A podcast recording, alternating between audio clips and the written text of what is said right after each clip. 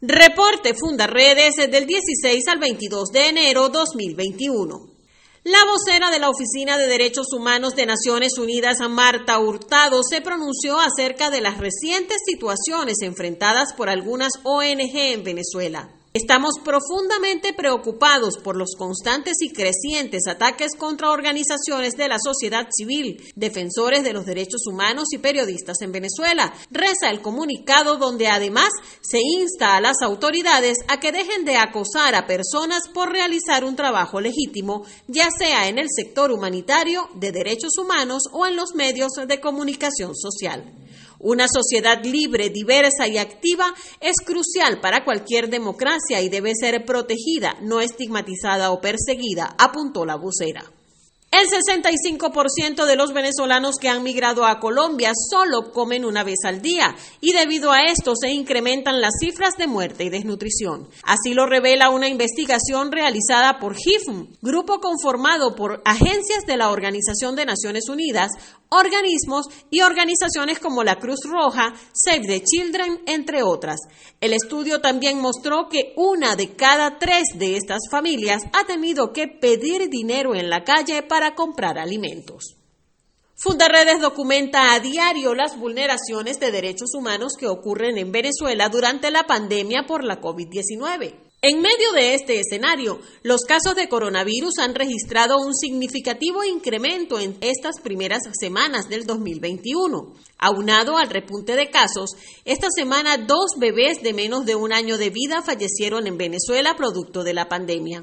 En el mismo lapso, ocho trabajadores de la salud fallecieron tras contagiarse de la COVID-19. Al colapso del sistema de salud en el país, el deterioro del poder adquisitivo de sus ciudadanos, ahora se le suma la falta de medicamentos en varios estados de Venezuela, entre ellos el Táchira, situación que preocupa en especial en medio de esta pandemia. Por eso se está pidiendo una investigación de organismos internacionales para su suministro. Esta misma semana, el gobierno de Nicolás Maduro anunció la reapertura de teatros, museos y otros lugares dedicados a las actividades culturales.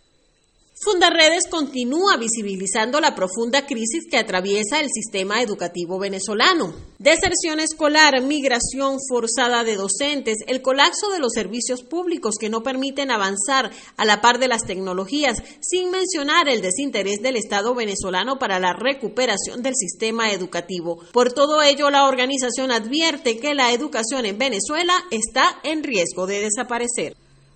Fundaredes presentó su informe Curva de la Violencia correspondiente al cuarto trimestre del año 2020, donde se evidencia que en la frontera la verdadera pandemia es la violencia, como lo demuestran los 284 homicidios registrados durante los meses de octubre, noviembre y diciembre del año pasado en los seis estados fronterizos venezolanos, donde además se registraron 69 desapariciones y 86 enfrentamientos armados.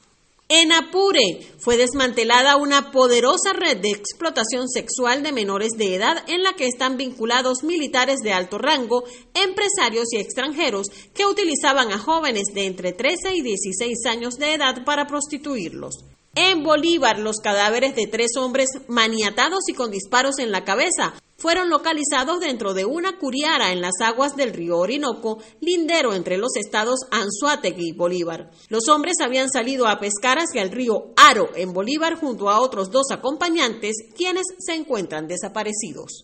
En Táchira, dos presuntos paramilitares murieron tras enfrentarse a efectivos policiales en la fronteriza población de La Fría. En el lugar donde ocurrió el enfrentamiento fueron colectadas dos armas de fuego, una de ellas con los cereales devastados y una motocicleta sin placa identificadora. En la entidad un nuevo secuestro conmocionó a la colectividad cuando un comerciante de San Cristóbal fue interceptado por tres hombres armados en momentos en que se desplazaba por una avenida secundaria de la ciudad de donde se lo llevaron bajo amenaza con arma de fuego. El ciudadano fue liberado algunas horas después en medio de la presión policial. Comparte, ayudemos a vencer la censura en Venezuela. Consulta esta y otras informaciones en nuestro portal www.fundaredes.org.